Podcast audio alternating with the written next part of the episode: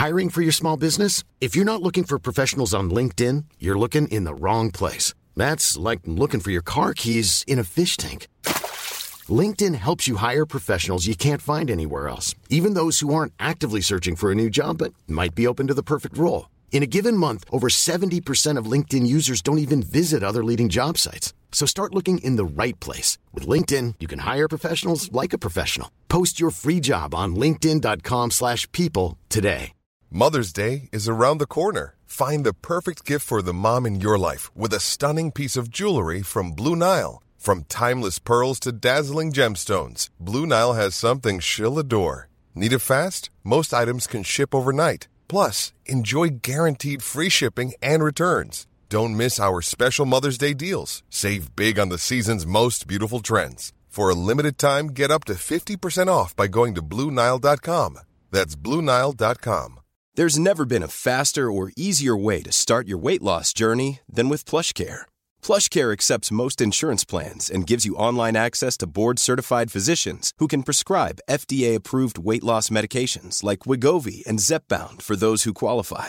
Take charge of your health and speak with a board-certified physician about a weight loss plan that's right for you. Get started today at plushcare.com slash weight loss. That's plushcare.com slash weight loss. plushcare.com slash weight loss. C'est parti Bonjour et bienvenue dans ce podcast Le plein de sens. Je suis Anne-Sophie Supio. Je m'appelle Grégory Vacher. Vous êtes en quête de sens Et ben ça tombe bien parce que nous aussi. Ou alors vous vous posez des questions sur le sens de la vie de temps en temps. Bah nous aussi. Comment tu sais tout ça, toi? Dans ce podcast, on part à la rencontre de gens qui ont réussi à mettre du sens dans leur vie, figurez-vous. Quelle bonne idée Il s'appelle comment d'ailleurs l'épisode d'aujourd'hui? La gestion de nos émotions avec Cédric Girard. Merci Francine. Alors, on y va Salut tout le monde, merci de nous retrouver dans le plein Ah, de donc C'est sens. toi qui commence en fait. Ah vas-y, tu commences non, alors. non, bah, tant pis, trop tard. Bah, tu voulais commencer? Non. Bah si tu veux commencer, commence. Non. Ah non, non, on commence pas fâché. Ah non, non, ne partons pas fâchés, comme disait... euh, Ne Raphaël. partons pas fâchés. Oh, dis donc. Allez, cette imitation, elle, elle efface tout. Elle, Elle redonne du baume Ah, à mon super. cœur. Bon, Non, c'était pour te taquiner. d'accord, alors j'ai le droit de commencer? Oui. Mais j'ai plus envie. Euh, bonjour tout le monde, on est hyper content de vous retrouver. Donc, euh, bah, pour ceux qui ne nous connaissent pas, je m'appelle toujours euh, Grégory Vacher. Enfin, je m'appelle Grégory Vacher, enchanté. Bonjour, je suis Anne-Sophie Supio. Toujours, toujours. Alors aujourd'hui, on va aider les gens qui peut-être manquent de confiance en eux et surtout à un, à un niveau particulier, c'est-à-dire dans le fait de savoir s'exprimer, de s'exprimer en public, euh, de prendre la parole et puis des fois tout simplement de de- d'essayer de, relever des défis quels qu'ils soient quoi dans la vie. Parce qu'on peut tellement douter de soi-même que bah on se met euh, des auto-barrières sans s'en rendre compte quoi et on va pas au bout des choses. Alors je recontextualise un peu. Euh, L'année dernière, je suis parti, euh, enfin en début d'année 2023, je suis parti en tournée avec un humoriste, donc j'ai fait ses premières parties. Coucou Vérino. Coucou Verino. Et en fait, euh, bah, ça a été euh, pour moi, évidemment, qui n'ai pas confiance en moi de base, ça a été une expérience euh, à la fois géniale et à la fois hyper traumatisante, puisque dès que je sortais de scène, même si ça s'était bien passé, même si sur scène je, prenais du plaisir, les premiers trucs qui venaient en tête. qui venaient dans ma tête dès que je sortais de scène, c'était ouais, t'aurais pu faire mieux, ouais, mais c'est nul, mais c'est pas assez original. Et puis qu'est-ce que tu fais passer comme message? Ça sert à rien, ton truc. Ou enfin, tu vois. Bref, quoi. Parce que tu, tu me fais rire parce que tu parles avec tes mains et t'as donné un gros coup sur la table. Désolé, c'est ta table en plus. Désolé pour ta table. Excuse-toi. Pardon, la table. De quelle marque? Ah. Euh, table.com. Et donc- Euh, euh, il y a Laurent, l'organisateur de la tournée de Verino, celui qui est là sur place et qui s'occupe de tout. En fait, c'est un peu Laurent, c'est la tête pensante euh, qui fait que sans Laurent, bah, il n'y a pas d'hôtel, on ne sait pas comment on va à la salle, on ne sait pas quel train, train on prend. Et puis quand on arrive sur place, on- rien n'est prêt. Oui, c'est votre nounou quoi. Euh, ouais, mais pas que, tu vois, il s'occupe vraiment de, de tout, de bout en bout. Et, euh, Il t'a allaité quand même. il m'a allaité, oui, c'est vrai. Et, euh, et il m'a dit mais j'ai un super pote euh, qui s'appelle Cédric euh, qui pourrait t'aider via son travail parce que justement il aide les gens qui n'arrivent pas à atteindre leur plein potentiel, qui doutent. et puis toi, Greg, je comprends pas, t'es tellement bon, t'es tellement un génie. Voilà, il m'a dit ça, Laurent. Et c'est vrai que j'ai, dit oui, ben oui, Laurent, ça c'est vrai. Par contre, ça je le sais. C'est vrai que je suis un génie, mais bon, euh, voilà. Il a raison. Mais il faut que je me rende compte, parce que là, je suis pas sûr. Non, non, mais en vrai, euh, Laurent, il croit en moi. euh, il fait partie de ces gens qui croient en moi. Et on a tous autour de nous des gens qui croient en nous. Et des fois, on regarde ces gens-là en disant Ouais, en fait, tu me regardes avec des mauvais yeux. quoi. Tu t'imagines des trucs sur moi qui sont pas vrais. hein, je suis une merde. Et euh, il se trouve qu'il m'a passé du coup ce pote, son pote Cédric au téléphone, qu'on va voir dans quelques instants. Et je l'ai trouvé incroyable. Et je me suis dit, mais il pourrait tellement aider plein de gens qui écoutent le podcast. Ah, moi, je le connais peu, mais je l'ai eu au téléphone en préparation euh, de ce rendez-vous, de ce podcast. Et j'avoue que ça a été un- une sorte de coup de cœur vocal, quoi. C'est un mec, déjà, euh, il est solaire. Rien que rien qu'en discutant avec lui, il te fait du bien. Et moi, je pense que ça va me faire beaucoup de bien parce qu'en ce moment, j'ai peu d'estime pour moi-même. Ah ouais? Ouais, j'ai l'impression, tu vois, je me suis remise au sport. Dès que je fais une séance de sport, je me trouve nulle. C'est-à-dire, tu, tu as l'impression que tu n'es pas assez performante, genre que tu tiens, que Ouais, tu tiens que, pas le- que je tiens moins, euh, je me trouve pas jolie, euh, je me trouve ennuyeuse. euh, Enfin, tu vois, en ce Ah. moment, j'ai pas. Ah, t'es là-dedans? Ouais, je suis vraiment Ah, dans cette période. Bon, bah, je suis désolé. Bon, déjà, t'es rien de tout ça. C'est ta voix Je intérieure. croyais que dire, bah, je suis désolée, mais enfin. Non, non, bah, en réalité, euh, évidemment que t'es pas tout ça, mais je connais euh, trop bien ces phases de. Puis tu sais, des phases de flemme, du coup. Bah oui. Parce que du coup, t'as même pas envie, tu vois. Genre, mon appart, il faudrait que je le lave et je me dis, de toute façon, à quoi bon? Je suis nulle. Enfin, bref, tu vois. Ouais. Et moi, je le vois aussi que je suis dans une phase aussi euh, compliquée où je me trouve euh, assez merdique. Bon, déjà parce que je vais voir un psychiatre tous les 15 jours, donc je pense que j'y vais pas pour rien. Oui, mais c'est bien. Ça veut dire que tu prends les choses en main aussi. Mais en plus, euh, je le vois parce que non seulement j'ai une très mauvaise estime de moi-même et je me regarde dans le miroir. En fait, ça fait maintenant, je sais pas, trois mois qu'on fait du sport, un truc comme ça. Et, et moi, je me regarde dans le miroir, j'ai l'impression que mon corps se détériore. Tu vois ce que je veux dire? Ouais, là, par contre, là, c'est vraiment extrême. J'ai l'impression que, que je suis de pire en pire alors que je fais du sport et que.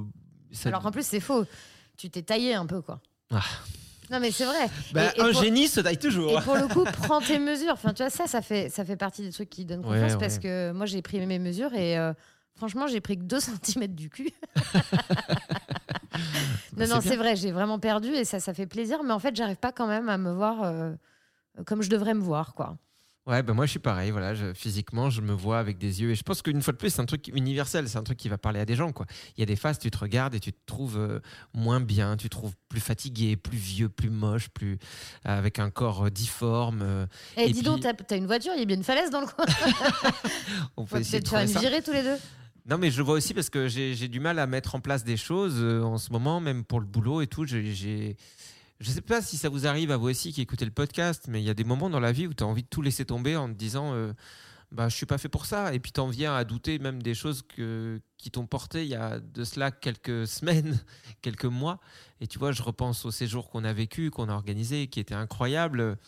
Aujourd'hui, euh, ça m'arrive très souvent dans ma tête de me dire euh, ouais, euh, c'est laisse tomber. Quoi. Ah non Laisse, Alors là, non. hein. laisse tomber tout ça. Non, non, non, non, non. Et c'est comme ce podcast, tu vois, euh, l'air de rien. euh, moi, j'adore ce qu'on fait, tu vois. J'adore ce moment qu'on partage déjà tous les deux. J'adore le fait qu'on reçoive des invités. Euh, j'adore le, le fait qu'on ait des retours aussi de gens. Mais des fois, je me sens seul.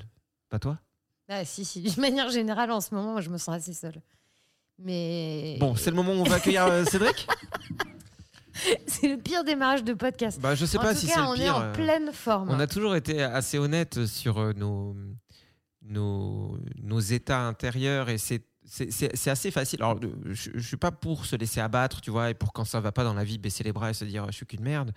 Mais, mais c'est assez facile aussi de faire des blagues tout le temps euh, quand ça va bien, tu vois, euh, pour noyer un peu le poisson. Mais ça, ça, enfin, ça contribue au fait qu'on se sente seul. Parce qu'en réalité, si à chaque fois que tu abordes un peu ce thème avec tes potes ou avec ta famille ou dans un podcast ou, euh, Ouais, c'est ça. Et que tu tournes toi à la blague, et, et que tout de suite tu mets des blagues, tu vas retourner Ouais. chez toi derrière, euh, bah, tu n'auras pas vraiment creusé le truc. Alors que des fois, de se laisser tomber au fond, ça permet de, de mourir. voilà la blague. Ça permet de toucher euh, des trucs et de se dire Ah ouais, allez, peut-être que. non, mais là, en ce ça, moment, ça. euh, on sait que c'est une, une traversée un peu complexe, mais qu'on vit tous. Et Bah, il n'y a ouais. pas de raison que ça aille pas, hein, c'est sûr. quoi. Avec l'arrivée de l'automne, euh, voilà, t'es- Ah, euh, la, pluie, le gris, le froid, euh, je pense qu'on est nombreux à être hyper connectés à ça et on, on a beau se dire c'est super pour le climat, enfin c'est super pour la planète, euh, bah, là, il y a quand même beaucoup d'eau, quoi. Euh, ouais, voilà, donc c'est très bien. Euh, de l'autre côté, on se dit, ouais, mais moi, j'ai quand même du mal à me raccrocher à un truc un peu positif. Et puis après, quand tu regardes l'actualité, tu dis, ah, eh ben, je vais avoir encore plus de mal à me raccrocher à un truc positif. Alors, c'est Bon, pour bah, ça et qu'on sort notre arme secrète. Il a intérêt de nous faire du bien. Il a intérêt à nous faire du bien. Euh, il s'appelle Cédric, on va le connecter tout de suite sur notre computer euh, afin de l'accueillir. Bonjour Cédric. Bonjour, bonjour à tous les deux. Coucou Bah, merci beaucoup d'être avec nous Cédric, on a besoin de toi. Ah bah avec plaisir. Enfin, je sais pas si je vais pouvoir aider, mais avec plaisir pour échanger. Euh, je pense que tu as intérêt à pouvoir aider, sinon on n'est plus là avant la fin du, du Oui. podcast. c'est pas pour te mettre la pression. Mais Non, quand mais- on entend le mot besoin, on a toujours un peu peur. Mais je vais essayer de répondre à vos besoins. Non, Non, c- mais ça va le faire. C'est vrai, Cédric, on était en train d'expliquer que l'automne euh, nous, nous rendait un peu moroses, euh, nous donnait pas vraiment une belle estime de nous-mêmes. euh. Enfin, en tout cas, moi, je trouve personnellement qu'en ce moment, je représente aucun intérêt, ni pour la société, ni pour moi-même, et ni pour mon chat. Ah, tu vois, je trouvais que tu étais un peu déprimé en début de podcast là pendant l'introduction, mais là, ça a l'air d'aller mieux. ok, voilà où t'as mis les pieds, Cédric. Ok, super. Bah, ça me convient parfaitement. Est-ce Ah, est-ce que, tu, assez libre. est-ce que tu Et, peux et par rapport à ce que vous dites, Ouais. on, peut, on peut presque commencer par ça, par rapport à la saison. Euh, moi, alors, en fait, pour être très honnête, il n'y a pas si longtemps dans ma famille, là, on a fait un petit, euh, un petit sondage. Est-ce que tu es plutôt team été ou team hiver? Bon, a priori, on n'est pas beaucoup aimé l'hiver. Ouais. J'étais dans la team automne et hiver, alors que les autres sont plutôt dans la team un peu été. Et pour défendre un peu cette, cette thèse-là, même l'été, les gens râlent. En fait, on a tendance à oublier. Mais tout l'été, les gens disent il fait trop chaud, j'arrive pas à dormir. Donc en fait, je me demande si on n'est pas toujours un peu de, pas de mad mood, mais on est toujours un peu de se rem- en train de se remettre en question, se demander ça va, euh, à quoi sert la vie, est-ce que je vais bien, est-ce que. J'ai l'impression que c'est un peu toute l'année, quoi. Parce que même l'été, les gens sont pas au taquet, hein. Ils sont pas, waouh, c'est pas pump up, hein. C'est juste que peut-être qu'avec le côté euh, automne, hiver, ça, ça donne l'impression que c'est encore plus lourd parce que quand tu regardes par la fenêtre, tu as l'impression que le temps est aussi déprimé que toi. Quoi. Tout est gris. C'est un peu le reflet de ce que tu as à l'intérieur des fois. Ouais, ouais, c'est vrai que c'est vrai que le climat est différent, c'est pas la même ambiance. Bah, en plus, enfin, j'allais te dire, euh, quelque part, j'adore l'hiver, tu vois. Enfin, j'aime la nature, l'automne, par exemple, parce que je trouve que les couleurs changent, euh, euh, les feuilles deviennent un peu plus rouges, les parcs sont jolis, l'hiver, c'est très beau aussi. Enfin, euh, j'aime bien le changement de paysage, mais ce côté, euh, il fait froid, on se retrouve plus en terrasse, euh, le changement d'heure, le, le fait que la nuit se- débarque à 16h30, mais qu'est-ce que c'est que ce concept, en fait? Alors j'ai un avis un peu opposé, par contre, on n'est pas nombreux à penser ça. hein. Moi, l'été, si tu fais rien l'été, si tu bouges pas forcément en vacances, si tu fais pas grand-chose, et qu'en plus tu es un peu célibataire et que c'est pas top, sur les réseaux, si tu regardes les réseaux, tu te tires une balle. hein. Ouais. Tout le monde part en vacances, c'est que des photos de soleil. Moi, l'été, je trouve que ça peut être euh, le comparatif par rapport aux autres gens, ça peut être des fois un peu déprimant. Alors que l'automne, on a l'impression qu'on galère un peu tous. l'automne, ça me rassure de voir que tout le monde galère. Il y a moins d'effervescence, de, de, de plaisir, de bonheur. Et je te dis, enfin, je reviens sur ça, c'est moi, les gens râlent, quoi. Je trouve que l'été, enfin, moi, j'ai une famille assez nombreuse, mais à chaque fois, ils râlent. Même s'il fait beau, il fait trop chaud, et puis ils transpirent, et puis les galères sont un peu les mêmes. Est-ce que tu peux nous dire euh, ce que tu fais euh, dans la vie? Ça s'appelle comment euh, ton rôle? Euh, ce que je fais dans la vie, là, j'ai- un centre de formation dans lequel je propose des formations sur la gestion des émotions Ouais. et sur la prise de parole en public, en l'occurrence. Et j'ai un collègue à moi qui, lui, va plutôt être sur le côté euh, savoir-faire, stratégie d'entreprise, des choses comme ça. Donc, j'ai un centre de formation. Et à côté de ça, je donne des cours pour des masters, cours de communication, management, posture et aussi gestion des émotions. Tout, ce- tout ce côté un peu euh, savoir-être. Voilà, pour résumer simplement, c'est ça. Donc, euh, on est d'accord que pour des gens euh, qui, euh, bah, justement, sont trop souvent au fond du seau et sont déjà allés voir des psys, des machins, trouvent pas vraiment la solution et ont du mal à trouver, j'ai envie de dire, leur place dans ce monde, mais parce que justement, ils sont trop. Moi, tu vois, j'ai l'impression que mes émotions, elles me, elles me contrôlent des fois. Tu vois, c'est c'est pas moi qui, puis- Ouais. qui, qui analyse un peu ce qui se passe à l'intérieur de moi et qui essaie de faire avec. C'est plutôt ma colère qui fait de moi un être en colère, ma peur qui fait de moi quelqu'un qui reste en boule au fond de, de sa maison, ma tristesse qui fait que je ne suis que chialage pendant je sais pas combien de temps. Euh, quand on est un peu comme ça, euh, en proie à ses émotions, toi, tu as des, des tips pour nous aider? Ouais, ouais, dans l'idée, c'est ça. Il y a une phrase qui résume bien ce que tu viens de dire, et j'ai aimé le, le début de, de, de ton introduction. Tu as dit Mes émotions me contrôlent. Et c'est exactement ce qu'on dit. Contrôler ses émotions avant qu'elles nous contrôlent. Hmm. Et c'est ça un petit peu le, le, le challenge. C'est le fait de dire OK, mais, mais à la base de tout ça, ce que moi je ne comprends pas et la raison pour laquelle j'ai fait ça, on ne sait pas pourquoi on fonctionne, on ne sait pas pourquoi on a des émotions, elles sont pas ce on, ne sait pas ce qu'elles nous indiquent, ce qu'elles nous révèlent sur nous. Et en fait, c'est comme si tu as une voiture et tu sais pas la conduire. Moi, Mm. c'est ça qui m'a interrogé pendant des années. On a un corps, on a un cerveau et on ne sait pas comment ça marche. Donc, on expérimente. On est triste, on ne sait pas pourquoi. Euh, Enfin, tu vois, moi- à, à force de. J'ai passé un diplôme en PNL, programmation neurolinguistique. Hmm. Donc, j'ai été euh, diplômé praticien en PNL. Et c'est ça que je suis allé chercher, en fait. C'est le côté un peu scientifique, pas le côté. euh, après, le- le- la psychologie m'intéresse, mais je voulais vraiment le côté scientifique parce que j'arrive de là, je suis très cartésien, en disant, mais comment on marche, quoi? Comment déjà on marche De quoi on a besoin? Pourquoi des fois ça va? Pourquoi des fois ça va pas? Qu'est-ce qu'il faut faire quand ça va pas? Quelle est la clé Et pourquoi on n'apprend pas ça à l'école, quoi? On va Ouais, apprendre de bah, la flûte ou on va apprendre du dessin. Alors, j'ai rien contre la musique, hein, loin de là, mais, mais tu as des outils qui sont quand même qui te permettent de dire des fois, OK, je sais pourquoi ça va pas, je sais pour quelle raison, et surtout, je sais comment faire dans ce cas-là euh, euh, pour essayer de ne de, de pas aggraver les choses déjà, et puis après, essayer de faire pour que ça aille de mieux en mieux. Mais après, c'est un combat perpétuel, hein. Hmm. C'est un développement qui est perpétuel. Et, et c'est pas, il n'y a pas de solution miracle. Tu peux pas d'un seul coup dire, OK, je, je vais aller bien et ça va durer 100 ans. Par contre, quand tu régules ça, je trouve ça extraordinaire. Mais pour tes enfants, pour, euh, pour ta chérie, pour ta famille, tu, tu, tu... moi, je pense que si j'avais pas fait ça, bah, peut-être que je parlerais plus à ma mère. Avec mes, gamins, avec mes enfants, ce serait un peu différent. Donc, en fait, j'arrive à me rendre compte que ça m'a, aidé dans la communication. Et puis même dans la, oui, l'apprentissage sur soi, quoi. C'est vrai qu'on a l'impression, alors, ouais, tu, tu, tu parles d'une voiture, c'est un peu ça, quoi. Euh, Je sais pas pourquoi, mais moi, je- j'imaginais plus un, un cheval. C'est peut-être mon côté un peu euh, Nature. écolo.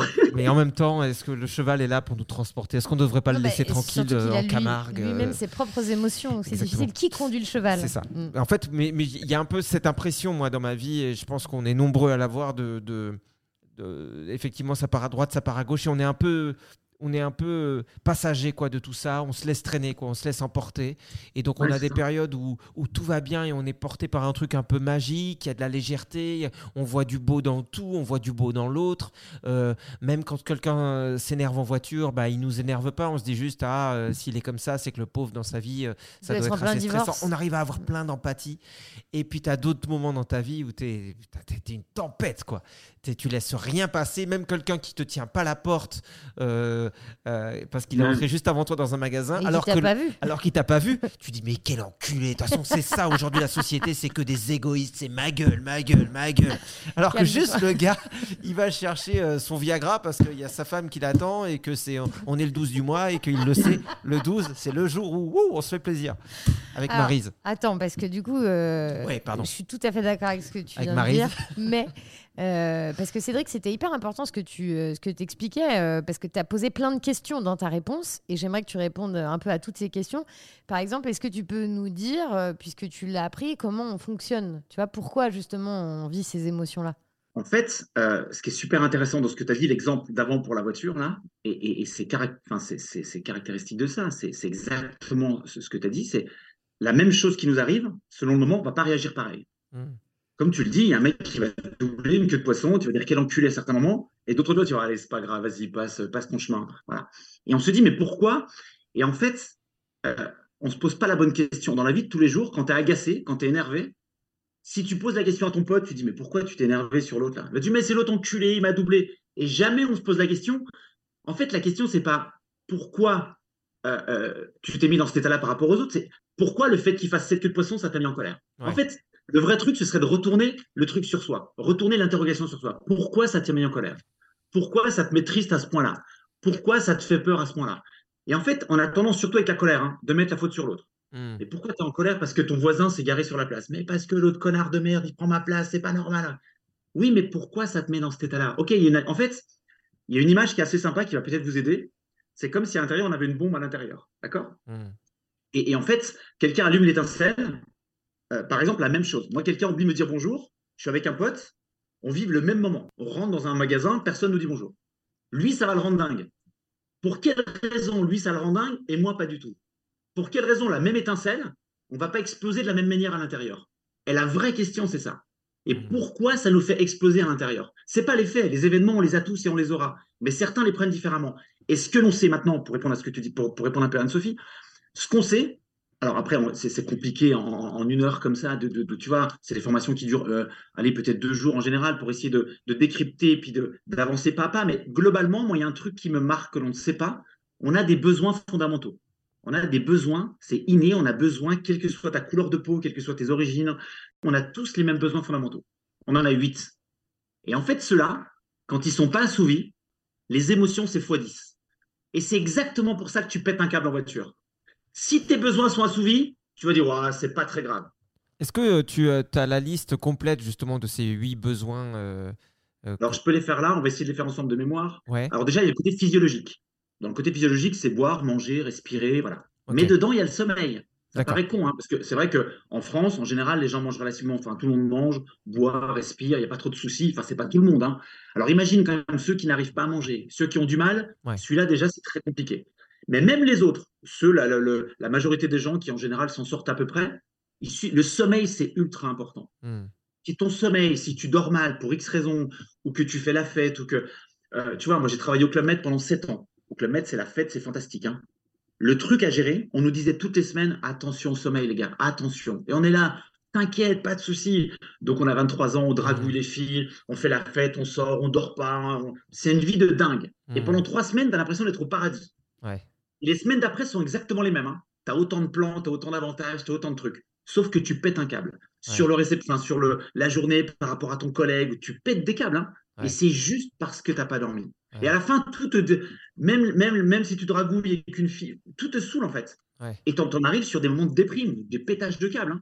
Et j'ai vu des mecs démissionner au bout de deux mois, alors que c'est juste parce qu'ils supportent plus et c'était le sommeil. Donc ça, c'est le premier, le besoin physiologique. Attention au sommeil, et puis à bien se nourrir ou autre. Hmm. Donc c'était ça l'animateur, euh, excuse-moi je te coupe deux secondes, mais c'était ça l'animateur euh, du Club Med euh, qui m'avait demandé si je voulais euh, participer au concours de fléchettes. Et J'avais dit non. Et du coup, bah, il m'avait noyé. J'ai failli tenter de me noyer. Je me souviens. Moi, je pense que son besoin n'était pas forcément assouvi. Je pense qu'il n'avait pas eu le. Je pense qu'il n'a pas réussi à conclure comme il voulait avec une autre personne, je pense. Parce que moi, tu vois, vraiment pendant des années, je me suis dit, j'ai pas, je sais pas, peut-être que mon nom était agressif. euh, je suis allé voir c'est- un psy pour ça. Ouais, mais c'était que Mais le il sommeil. manquait de sommeil. Il n'avait oui. pas ses 8 heures de sommeil. Eh Ah là là, les je l'embrasse. Stanislas Jontro. Club Med Il y a un truc qui est génial dans ce que tu as dit.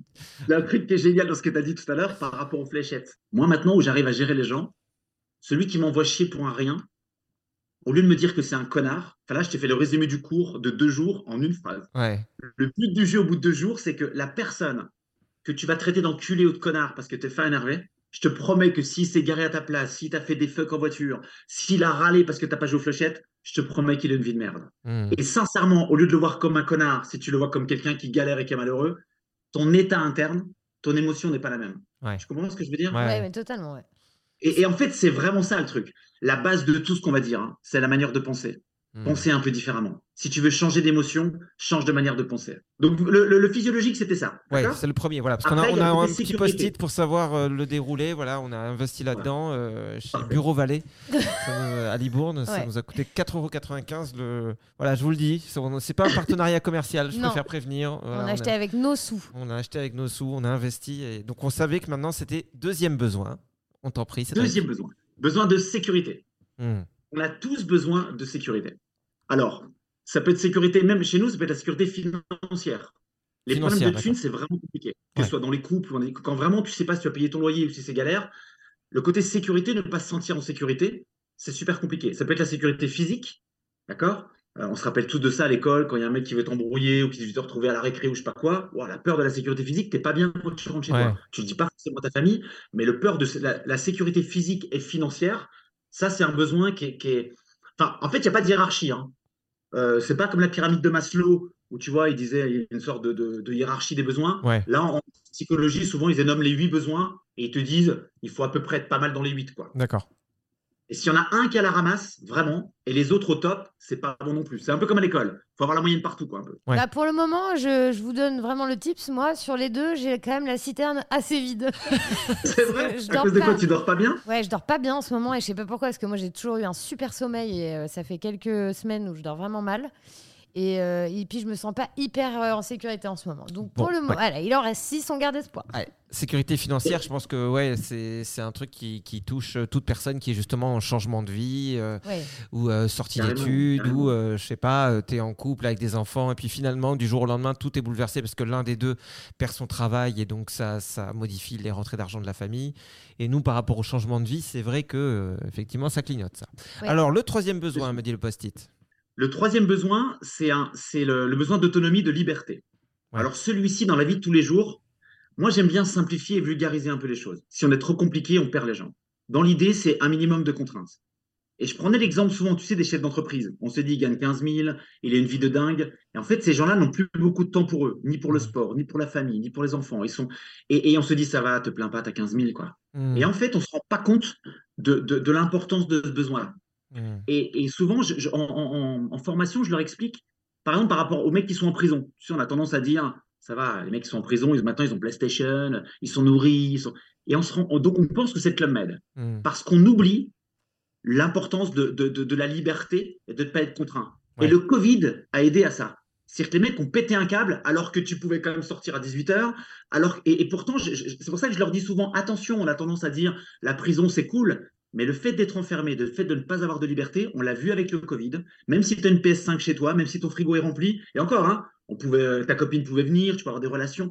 Là, tu te rends compte le manque de liberté, que ce soit sexuel avec ta chérie, que ce soit le fait de voir tes enfants, le fait de ne pas partir, c'est un truc de dingue. Et je crois que tant qu'on ne l'a pas vécu, on ne peut pas l'imaginer. Et c'est pour ça que j'ai tendance à dire attention, les discours, sans être moraliste, hein, je dis pas que j'ai raison, mais je crois qu'on s'est pas rendu compte de l'importance de la liberté. Tu vois Mm. Et le Covid, les gens pétaient un câble alors que ça va, tu pouvais sortir après 18h, enfin, tu vois, c'était pas non plus le bagne, quoi. Mmh. Et pourtant, c'est très difficile. Bah, De toute façon, c'est toujours quand tu la perds, quand tu perds quelque chose d'essentiel, que tu te rends compte de son importance. Alors ça, on l'a, l'autonomie. Oui, ça va hein euh, moi j'ai la Ah, citerne l'avez. pleine. La Pour le coup, vous êtes au taquet là-dessus. Ma Ouh, citerne pleine. Alors, donc là, on est au quatrième. Ouais. Le quatrième, il y a, alors je ne vais pas forcément dans l'ordre, il n'y a pas d'ordre, hein, Ouais. mais il y a euh, le relationnel. À moins d'avoir une spiritualité comme le Dalai Lama, qui considère les arbres comme ses amis ou les fleurs comme. Donc lui, il est entouré parce qu'il a une spiritualité à part. Mais sinon, dans la vie de tous les jours, le, le, euh, le relationnel est hyper important. Et relationnel, c'est les proches, hein, c'est la famille, c'est les amis, c'est les enfants. Alors, souvent, il y a le grand débat de dire est-ce qu'il faut avoir des enfants ou pas? Si on n'a pas d'enfants, est-ce que c'est compliqué? En fait, les enfants font partie du relationnel. Mais si tu n'en as pas, rien ne t'empêche. Je pense, je sais pas, si, si, si, si tu es infirmière humanitaire et que tu pars au bout du monde et que tu vois plein de gens et que tu échanges et que tu as du relationnel de dingue, voilà, tu peux ne pas avoir d'enfants et être épanoui, et à l'inverse, avoir des enfants et, et pas être bien. Donc, c'est ce, ce débat sur avec ou sans enfants, chacun fait comme il veut. Puis en Mais plus, globalement, euh, c'est le, le, le relationnel. Je sais pas si Cédric, tu seras d'accord avec moi, mais c'est vrai que des fois aussi, on fait des enfants parce qu'on veut du relationnel, on veut développer voilà, des conversations. Et puis en fait, on se rend compte, une fois que nos enfants euh, grandissent, bah, euh, qu'ils sont pas très intéressants. Quoi. Ils n'ont pas grand-chose à dire, on n'a pas du tout les mêmes points de vue. On se dit, ah, bah, j'aurais dû partir faire de l'humanitaire, tiens. Non, mais je, je trouve que c'est, je trouve que c'est un point ultra int- intéressant, Cédric, parce que moi, je j'ai pas d'enfant et j'en veux pas. Tu vois, j'ai, j'ai jamais souhaité, euh, j'ai jamais eu besoin d'un désir d'enfant. Et, et pourtant, je pense que ma citerne relationnelle est assez pleine aussi. Ouais, c'est vrai. Ok, bien sûr. Mais c'est pour ça que c'est bien, c'est important de le dire parce que les gens, il y a toujours des débats là-dessus. Dans les sociétés, ah, t'as pas d'enfant, mais pourquoi? Alors, un peu moins maintenant. Mm. Je crois qu'il y a de plus en plus de femmes qui n'en veulent pas, de par, enfin, pour X raisons. Et je crois qu'elles sont quand même moins mal jugées qu'à l'époque. Oui, oui, il y a c'est 20 sûr. ans, il y a 15-20 ans, si tu voulais pas d'enfant, euh, t'étais égoïste ou t'étais, enfin, je sais pas, mais c'était pas forcément bien vu. Puis j'ai Mais- mais l'impression, effectivement, il y a pas de- euh, je sais pas, mais j'ai l'impression que c'est plus trop la mode, les enfants. Oui. C'était plus 2005, 2006. Là, les gens qui font des enfants, c'est un peu ringard, tu vois. C'est comme les gens qui ont des converses. Tu fais, bah, excuse-moi, mais t'as 10 ans de retard. C'est passé, ouais. La mode est passée. La mode est passée. Euh, Est-ce que tu as euh, notre cinquième euh, besoin par hasard? Ouais, le cinquième besoin, euh, alors il y a le- ce, ce- ce qu'on appelle le stimulus. En fait, c'est les stimuli, ça c'est les plaisirs. Ok. On sait qu'on a besoin d'être stimulé. Et en fait, c'est pareil, dans les plaisirs, il y a toujours des grands débats. On dirait que c'est mieux, c'est un plus grand plaisir de rentrer chez soi et de lire un bouquin que de rentrer chez soi et de jouer à la PlayStation. Ou Ouais. de rentrer chez soi et de mater une série Netflix. Et là aussi, il n'y a pas de hiérarchie. À partir du moment où, depuis le matin, tu te dis, vivement ce soir que je me tape ma petite série, vivement ce soir que j'aille jouer au foot, vivement ce soir que j'aille, peu importe, il n'y a pas de sport de beauf ou pas, ou chacun a ses priorités. Ce qu'il faut simplement avoir une stimulation et se dire, vivement demain, après, ça peut être faire la cuisine, ça peut être peu importe. Ouais. Avoir des motivations, des stimulations et qui sont, en général, on, vulgarise ça par les plaisirs. Moi, j'aime bien dire, ce sont les plaisirs. Et là aussi, on parlait des chefs d'entreprise qui gagnent 15 000. Les plaisirs, ils en ont plus tellement. hein. Ouais. Quand tu regardes bien, ils ont moins le temps de prendre de, de- de- tu vois, le plaisir, ils le disent souvent.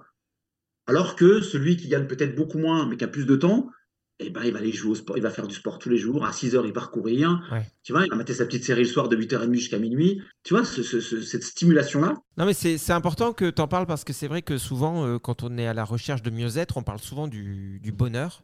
Euh, on Ouais. recherche ce truc un peu flou qui est le bonheur. Euh, et, et- et une des premières réponses qu'on peut lire ou qu'on peut entendre, c'est attention, ne pas confondre plaisir ou bonheur. Euh, parce que justement, le plaisir, il dure pas, c'est un truc éphémère. Euh, alors que le bonheur, c'est quelque chose peut-être de plus discret, mais qui s'installe en, en, en fond comme ça, en tâche de fond, et qui, va, et qui va durer plus longtemps. Et avec cette explication, avec laquelle je suis plutôt d'ac- plutôt d'accord, euh, il y a quand même euh, le fait de, de rendre le plaisir assez négatif, du coup, d'en faire quelque chose. Euh, Oui, par rapport au bonheur, je suis d'accord. Alors que je, je pense que je le réalise depuis peu, mais ce que tu dis me parle beaucoup. Je ne sais pas pour toi, Anso, mais ce côté d'avoir des plaisirs de temps en temps auxquels on ne s'accroche pas. On n'attend pas de ce plaisir qui nous change la vie. Par contre, il contribue, euh, ces plaisirs-là, à maintenir un certain bien-être euh, de manière générale. Et moi, des fois, ça va être de jouer à Zelda sur la Nintendo Switch. Ouais, moi, c'est Mario en ce moment. Bah voilà. Ah oui. Des fois, c'est juste, euh, bah tiens, je joue avec mon chien. Euh, des fois, c'est juste, euh, ouais, je m'achète un jet privé, je vais faire un petit tour comme ça au-dessus de Dubaï. non, mais ça me parle beaucoup parce qu'en réalité, tu vois, même si j'ai jamais gagné 15 000, euh, à l'époque où on faisait de la radio, moi, j'ai eu la chance de très bien gagner ma vie. Et à la fin, quand ça faisait plus trop sens et que je savais plus trop où j'allais, ah ben, en fait, j'étais euh, au boulot la, la journée, ok. Après, je rentrais chez moi et souvent, je dormais parce que c'était ma façon de somatiser mon mal-être.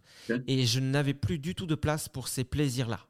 Et, euh, et j'étais extrêmement malheureux. C'est-à-dire que même si aujourd'hui je galère financièrement, enfin, on- je peux dire on, Anso, je crois, oui. même si aujourd'hui on galère, euh, je sais que mon mal-être, bien qu'il soit différent de celui d'avant, je le considère quand même comme moins pire. Bah, c'est ça. En fait, si tu prends juste le schéma qu'on a dit, les huit cuves, les plaisirs Mm. en font partie. Le bonheur, c'est un peu l'ensemble des huit, si tu veux. Tu vois Mm. Maintenant, on a toujours tendance, oui, effectivement, à, à, à- comment dire, à opposer les deux.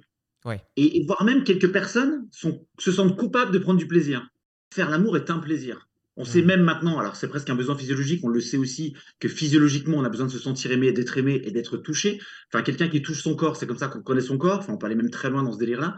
Donc, Mm. dans, dans le côté plaisir, euh, moi, je suis fan des gens qui se prévoient des séances de massage en couple ou des trucs. Ou... Voilà. Après, si tu n'as que le plaisir et que. C'est ce qu'on disait avec Anso tout à l'heure. Si tu dors pas beaucoup, tu, galères financièrement et tu embrouilles avec ta mère, bah, le plaisir de jouer avec ton chien, ça va pas tout faire, quoi. Tu vas pas être heureux juste parce que tu joues avec ton chien. Donc, c'est pareil. C'est le fait de assez simplement, c'est le fait de assez simplement se dire, OK, où est-ce que je dois travailler un peu? Qu'est-ce que je dois un peu faire? Tu vois? Mais il y a d'autres gens qui ont des vies qui paraissent un peu euh, euh, comment de rêve parce qu'il y a l'argent en priorité on met l'argent hein. après Ouais. l'argent quand même ça c'est un grand débat aussi mais ça peut t'aider à remplir tes cuves je suis désolé après il faut avoir du temps si tu gagnes 15 000 et que tu bosses comme un taré tu n'auras pas le temps C'est ça. mais financièrement ça te permet quand même le relationnel Euh, encore là moi, moi financièrement alors là pour le coup contrairement à vous j'ai galéré pendant 46 ans et là depuis Mhm. deux ans ça va un peu près bien Ah, Là, j'avoue qu'avec mes enfants on peut partir alors c'est pas dépenser pour dépenser mais ça te permet d'avoir des moments quoi Oui, parce que. même le- si on peut les avoir sans ça, hein. Oui, toujours fait sans ça, on peut jouer qu'un jeu de cartes, hein. On est d'accord. Et puis l'argent. Euh, part, L'argent peut être, pardon, je t'ai coupé, mais l'argent peut être Non. aussi un, un peu un piège dans le sens où euh, justement quand on ne sait pas trop comment fonctionnent nos cuves, euh, on peut avec son argent, même si on en a, le mettre dans des endroits justement tellement futiles qu'on on cherche à remplir des cuves, mais avec des mauvais, avec des mauvais éléments et ça marche jamais. Par contre, c'est sûr que moi j'ai toujours été le premier à dire que l'argent fait pas le bonheur euh,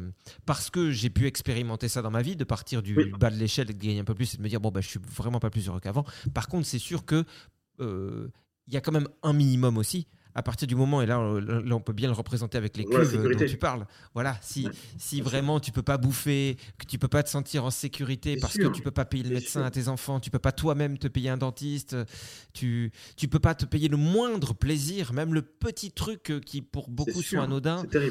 Bah ouais, c'est difficile. Alors attends, parce que là, on en était au.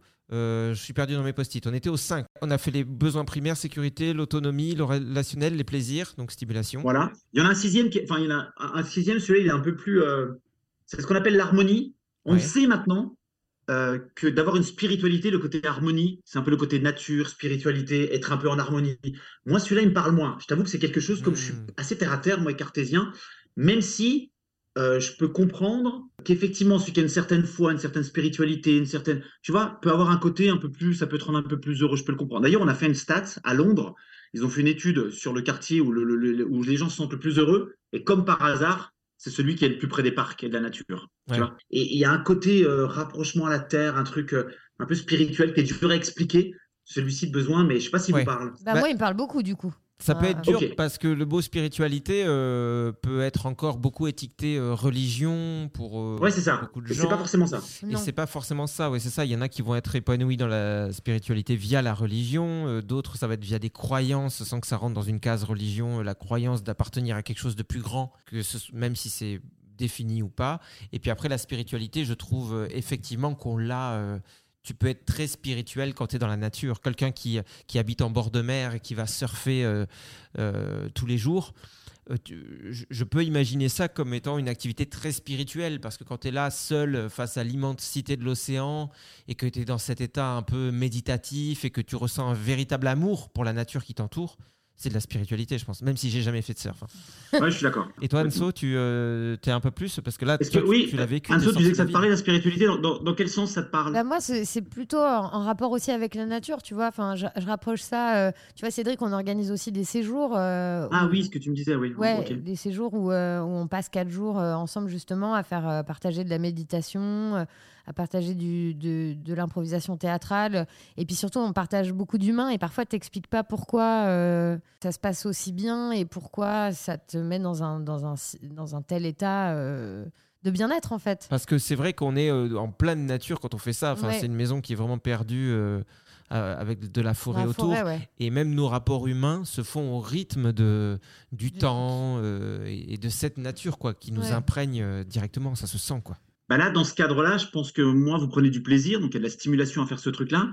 Il y a du relationnel dedans. Il y a beaucoup d'autonomie, beaucoup de liberté aussi. Parce Ouais. que comme tu me disais, Anso, on, euh, on avait un petit peu échangé là-dessus avant, comme quoi il n'y a pas forcément de programme de prévu. Bah si, quand Chacun le même. temps. Il est prévu, mais on l'adapte en fait au- Ouais. aussi Ouais. Au, au groupe et à l'énergie qu'on ressent. On a notre filet de sécurité. Par contre, si on se dit ah ça mérite de faire plus d'improvisation théâtrale, on y va.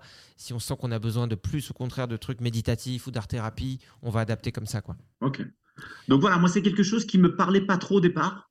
Hmm. Et puis, je me rends quand même compte que, oui, effectivement, il y a, il y a quand même forcément, on est lié un petit peu à la nature. Il y a un truc qui nous ressource, quelque Mm. chose peut-être de, de, de- même scientifiquement, on commence à le, on commence à le démontrer, quoi. Ce qu'on disait tout à l'heure avec les quartiers à Londres, les arbres, la proximité des arbres et la nature doivent nous apporter un, tu vois, il y a quelque chose, quoi, qui se crée, quoi, même hormonal peut-être. Moi, je suis pas très nature à la base, hein, pour être très honnête. hein. Je suis Mm. plutôt citadin. Au départ, quand tu me dis, on va faire un tour, cueillir des champignons et tout, je me dis, qu'est-ce qu'on va faire là-bas? Donc j'y vais souvent parce que les autres veulent y aller, et c'est pour être avec les autres et dire des conneries et participer à ce truc-là. Hmm. Et quand je suis dedans, même quand tu fais des temps de merde, on parlait tout à l'heure, tu sais, de ça, de Sophie, au contraire, souvent le temps de merde, le problème du temps de merde, c'est qu'il te met des freins. Mais quand tu fais l'effort d'y aller, même s'il fait pas très beau, quand tu es dans le lieu, des fois je me retrouve en disant putain, mais c'est quand même pas mal. Je sais pas pourquoi, je sais pas alors que je m'emmerde, hein, mais je sais pas pourquoi, mais je prends du plaisir quand même. Alors qu'en plus, quand il fait pas beau, euh, que tu vas te faire une belle balade sous la pluie et que tu sais que quand tu rentres, la personne qui t'attend, elle a allumé un petit feu de cheminée, elle a préparé l'apéro.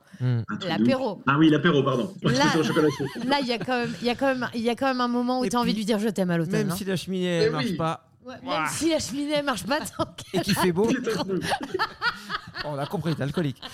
C'est quand même incroyable de se retrouver tant de fois dans cette situation, d'être chez soi ou peu importe où, et de ne pas avoir envie de faire quelque chose, de pas avoir envie de retrouver ses amis, euh, soit qui vont marcher en forêt, soit qui font ça, de pas avoir envie de se mettre en route, ne serait-ce que pour aller faire une balade au bout du chemin euh, chez soi. Et puis tu as quelqu'un à un moment qui va te secouer, ça peut être ta femme, un pote ou quoi. Allez, on y va, on y va. Moi, ça m'arrive très souvent d'abandonner, de pas, de pas le faire, mais le peu de fois où tu le fais, c'est vrai que tu peux pas dire le contraire, tu te sens forcément mieux après. Le gros problème, c'est que plus tes cuves sont vides, moins tu as envie d'y aller. Ouais. Donc moins tu y vas et moins tu remplis tes cuves. C'est un peu ça le problème. Si tout va bien, t'es au taquet, t'es amoureux, tu gagnes de la thune, t'es machin, on va te dire viens faire une balade. Bah, avec plaisir. Ouais. Et donc tu vas y aller parce que ta motivation est là, parce que tu vas à peu près bien, et tu vas augmenter ce capital-là. Et le gros problème de la tristesse, si on parle de l'émotion de la tristesse, elle te dit il te faut du lien. C'est ça le, le message de la tristesse. Là, on est parti un petit peu ailleurs, mais, mais par rapport à ce que tu disais, la tristesse, elle te dit putain, il y a un deuil à faire, il y a un truc à faire, il faut digérer quelque chose, et elle a besoin de lien. Elle te dit il faut créer du lien. Et quand tu sais ça, moi je sais que quand je suis triste, je sais que j'ai pas envie d'y aller.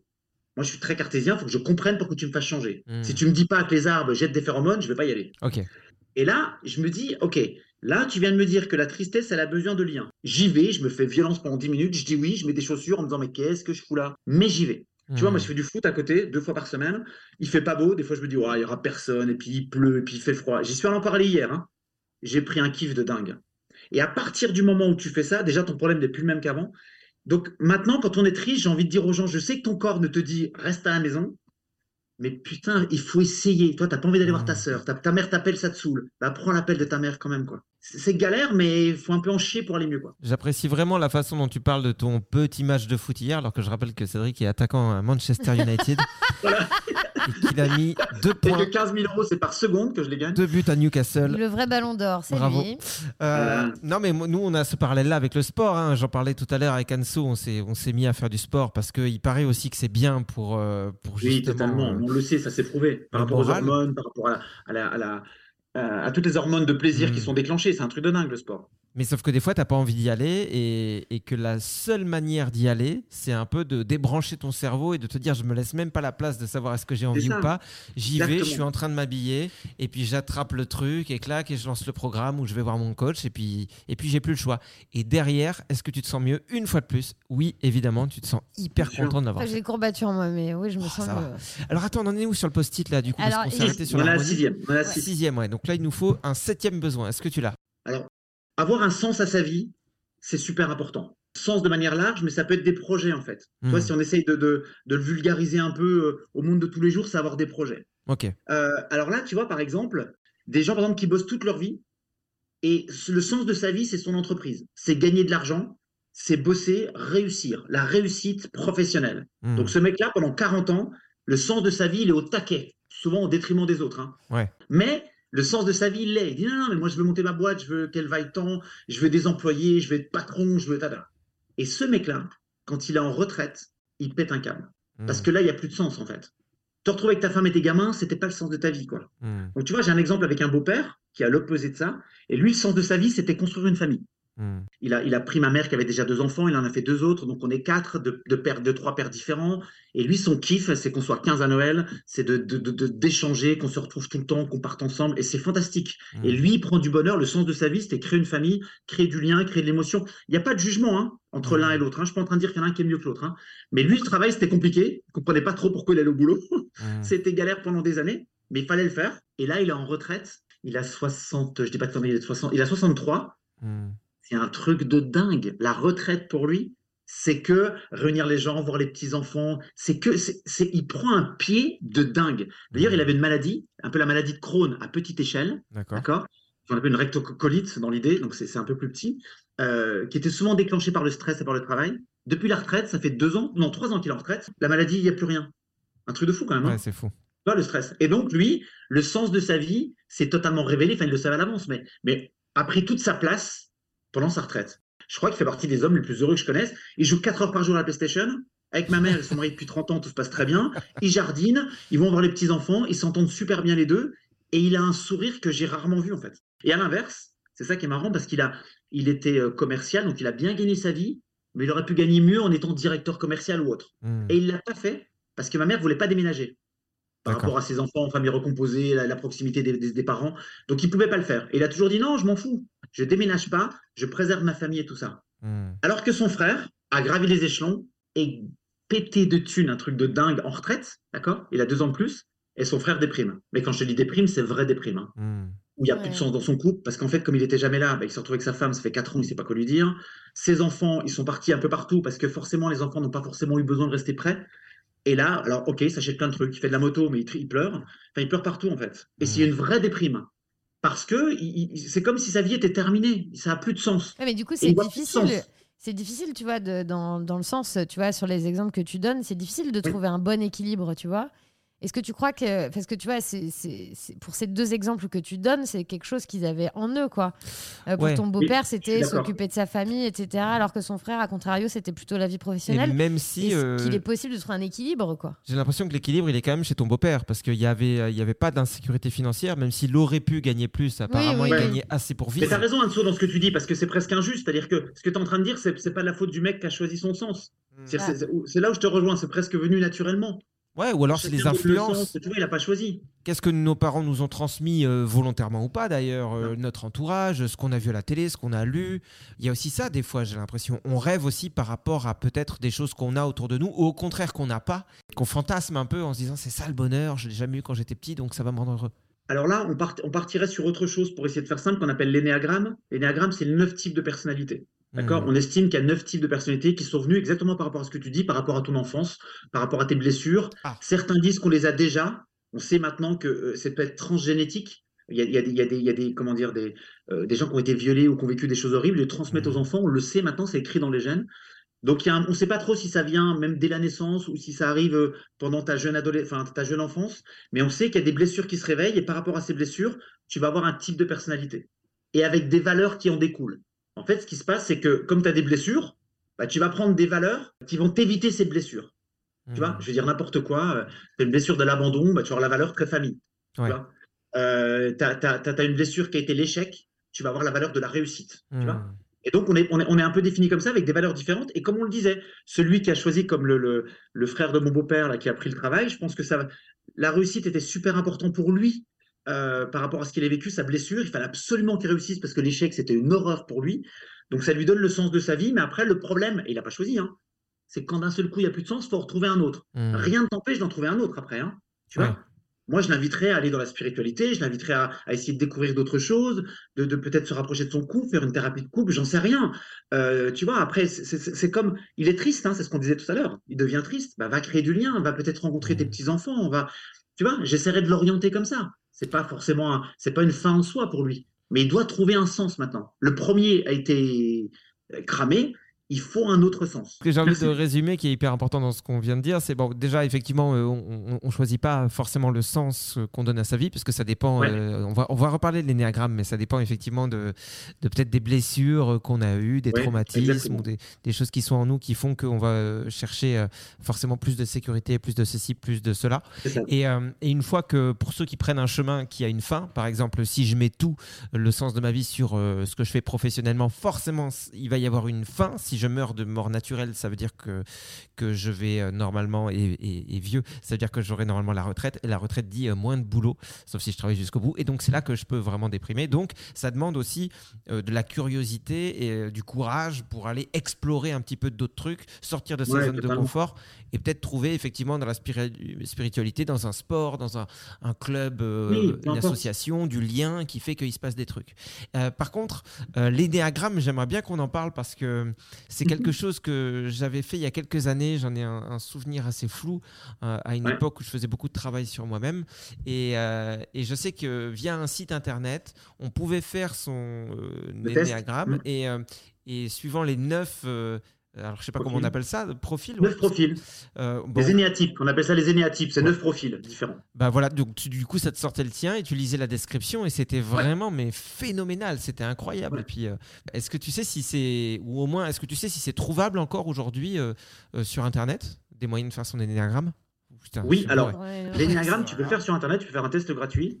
Ouais. Tu peux trouver ton numéro. Le problème, tu vois, le mien, par exemple. Moi, j'ai fait des formations sur ça, d'accord? J'ai voulu me former sur l'énéagramme pour l'utiliser dans mes cours avec les élèves parce que je trouve que, pour moi, l'énéagramme, c'est un cours de tolérance. Même si je ne trouve pas le chiffre d'Anne-Sophie, même si je ne trouve pas ton chiffre, grâce à l'énéagramme, j'ai compris, pour faire simple, qu'on galérait tous, qu'on avait des blessures, Mm. qu'on essaie de faire du mieux qu'on peut pour les éviter et qu'on est totalement différent à cause de ça. Il y a des mecs qui sont perfectionnistes, que moi, avec qui j'avais du mal avant. Tu prends un stylo rouge, tu le mets à 10 cm à côté, il va péter un câble parce que tu l'as même au endroit, ce qui n'est pas du tout mon cas. Hmm. Et avant, je ne les comprenais pas.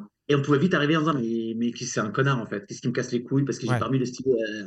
Et en fait, quand tu comprends, parce qu'après, euh, ce qui est génial, c'est quand tu fais des formations, on t'explique l'énéagramme, et après, tu te retrouves avec plein de gens qui ont des chiffres totalement différents. Ah, il y a un petit pouce qui vient d'apparaître.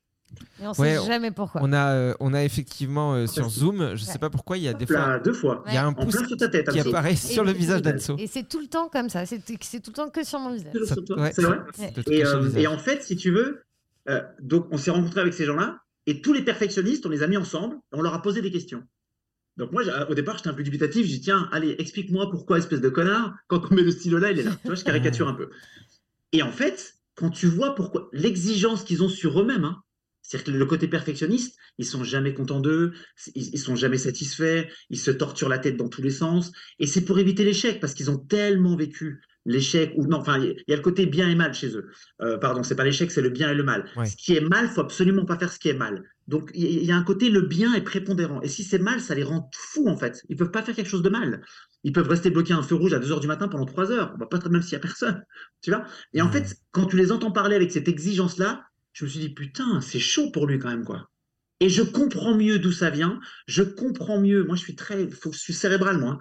J'ai dit, putain, mais je sais pourquoi il est comme ça. Je sais pourquoi il me casse les couilles. En fait, il fait pas exprès. Il a pas le choix, quoi. Hmm. Et maintenant, je peux le comprendre.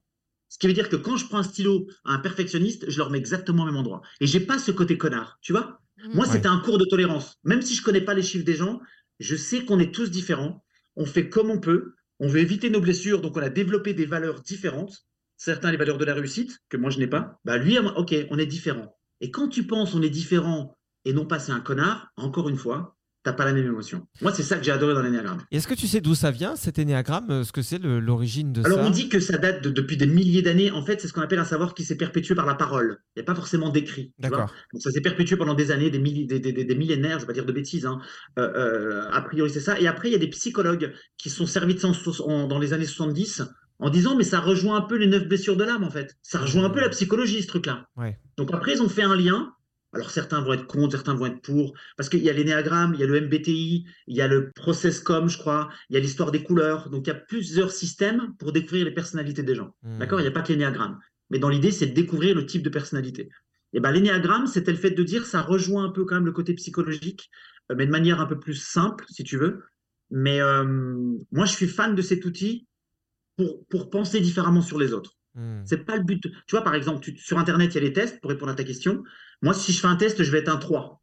Hmm. Alors qu'en étant en formation pendant deux jours, pour vraiment se trouver, faut du temps, quoi. Hmm. Vraiment, tu vois, il faut, il faut échanger avec quelqu'un, aller dans une formation où tu te dis, attends, là, je me retrouve pas là-dessus. Après, il y, a- il y a même des sous-types.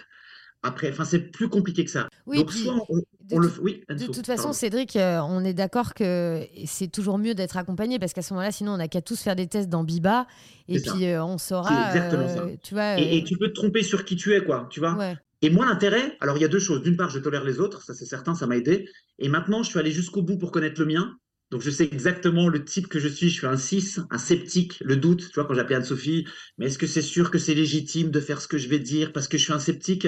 Et tu vois, en étant comme ça, je sais que ce que je dois développer chez moi pour enlever ce côté-là, c'est le courage. Je dois avoir le courage de dire oui, parce qu'en général, je suis sceptique, mais quand je fais, ça se passe assez bien. Mais que ce soit dans le sport, dans tout, si tu veux.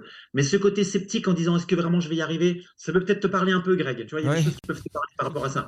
Tu vois, je te rejoins. Tu vois, et, et en fait, pour être très honnête, hein, depuis trois ans que je sais ça, je dis oui à toutes les propositions. Hmm. Donc j'ai animé un truc télé. Enfin, moi, j'aimais pas la vidéo, pas du tout. hein. On m'a proposé d'être sur un plateau télé pour animer une- un ultra trail euh, près de chez moi, à la montagne du Jura, filmé. J'ai dit oui. Hmm. Maintenant, je dis oui à tout. Je vais flipper, mais je sais que c'est la valeur que je dois développer. Et le problème, c'est que souvent, notre, notre ego va nous dire ne va pas là parce que tu vas encore souffrir. Cédric, si tu vas là, tu auras des doutes, tu vas, te, tu, tu vas être dans le mental à fond. Dis non, dis non, ça va. Non, ni, non. on- on- Est-ce qu'on a vraiment le niveau? Est-ce que vraiment on peut le faire? Est-ce qu'on est légitime? Donc ton ego, il est pas méchant, mais souvent il t'apporte pas du bien. Il- tu vois, il veut aller dans ta zone de confort. Et le top du top, c'est de sortir de la zone. Quoi. Maintenant, je dis oui à tout. Tu vois, j'ai été formateur pour Quentin Fillon, euh, Quentin Fillon-Maillet, tu sais, le champion olympique. Hmm. Donc j'ai fait des formations sur la gestion des émotions, il a adoré, ça s'est très bien passé. J'aurais pas dit oui avant. hein. Donc l'avantage de me connaître, c'est de dire ok, je sais comment je marche, je fais appel à ma conscience. Bah tu sais quoi, je veux dire oui. Parce que le but de l'énéagramme, c'est de trouver ton pas ton souci, mais comment tu fonctionnes avec ta blessure. Et après, tu peux arriver, si tu arrives à la travailler, un bien-être euh, assez topissime. hein. Hmm. Mais en tout cas, si ça vous intéresse déjà par curiosité euh, d'aller voir euh, l'énéagramme, tapez ça sur Google, énéagramme, vous allez trouver euh, Ouais. normalement facilement des tests. Alors voilà, euh, il y a à boire et à manger, il faut y aller avec prudence, mais si ça vous parle, ça peut être intéressant aussi euh, de creuser derrière avec un, un professionnel. Par contre, Anso, c'est faux ce que tu as dit, ce genre de test n'est pas sur Biba. Je suis allé vérifier sur la page principale. En revanche, j'ai fait un autre sondage et dans les Spice Girls, je suis Jerry Halliwell. Putain, je suis Je content. savais que t'étais Ginger Spice. J'en étais sûr Ah, C'est aussi. C'est fou, je le sentais. Alors, est-ce qu'on peut faire du coup le dernier besoin? Parce qu'on avait Oui. fait donc les besoins. euh, Je fais un petit récap euh, primaire, donc euh, évidemment euh, manger, boire, avoir un toit, tout ça. Euh, la, sécurité, ouais. euh, notamment voilà physiologique, la sécurité euh, financière, physique. Physique. On avait parlé de l'autonomie, on avait parlé du lien, du relationnel, euh, des plaisirs aussi, euh, de l'harmonie. Et là, euh, plus dernièrement, du sens. Trouver son sens. Et donc le dernier, Le dernier, il va vous parler à tous, c'est le plus dur. Pour moi, je trouve que c'est un peu le mal de tout le monde, c'est ce qu'on appelle l'estime de soi. quoi. Hmm. L'estime de soi, c'est super important. Là, je vois Anne-Sophie qui s'écroule. non, c'est vrai que c'est vrai Putain, qu'en ce moment j'ai la cuve un peu vide euh, de l'estime de moi, mais bon. euh, Après moi c'est assez fluctuant. euh. Est-ce qu'il n'y a pas des cuves qui, euh, qui percent les autres, tu vois? Est-ce que par exemple, euh, Oui, c'est une bonne question. euh, quand ta cuve de sécurité est vide, parce que tu te dis, oh putain, j'ai pas de taf en ce moment, donc j'ai pas d'argent. Ouais. Est-ce que la cuve de l'estime de soi va pas faire, bah effectivement, t'as pas de taf et t'as pas d'argent. Ça, c'est bien tout Ouais. toi, hein, de tout rater. Ah, ça, c'est bien, toi. T'es vraiment qu'une merde. Ouais. Bien sûr que oui. Mais c'est bien sûr que oui, et c'est bien le problème. Après, il y a un mec que j'adore, un neuroscientifique qui s'appelle Idriss Aberkan, et qui Mm. dit pour la confiance en soi, pour tout, c'est des, des petites victoires. quoi. faut commencer tout doucement. Quand on est dans le trou, moi j'invite, et ça aussi c'est un conseil super simple, mais je trouve que souvent les conseils les plus simples sont les plus bons, ça c'est mon avis, mais ce sont les meilleurs conseils. Putain, des petites victoires, quoi. Hmm. Des petites victoires. Essayez pour l'estime de soi, j'en sais rien, moi. Euh, tu vois, quelqu'un qui me dit Ah, j'ai pas d'estime de moi, ben, commence le sport, mais va pas faire, pas faire 5 bornes. Tu sais quoi, tu vas juste, allez, tu, tu, tu, tu vas chercher le pain à pied, rien que ça. Tu verras, tu seras un peu plus fier de toi. Et en fait, il faut vraiment y aller.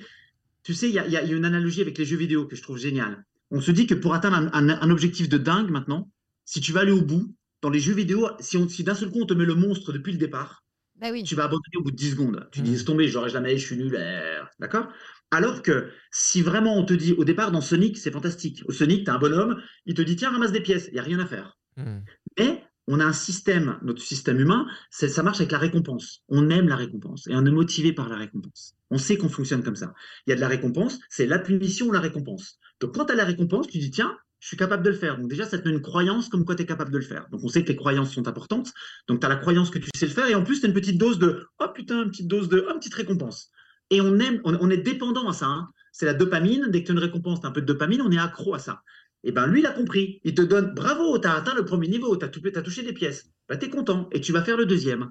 Et en finalité, à chaque fois, il monte par que des, petits, que pe- des petites victoires. Et à la fin, tu démontes le monstre. Enfin, c'est pas un monstre, hein, c'est un moustachu, un gros monsieur moustachu. euh, C'est Eggman. juste un chasseur. C'est Eggman, non? Ouais, c'est Eggman.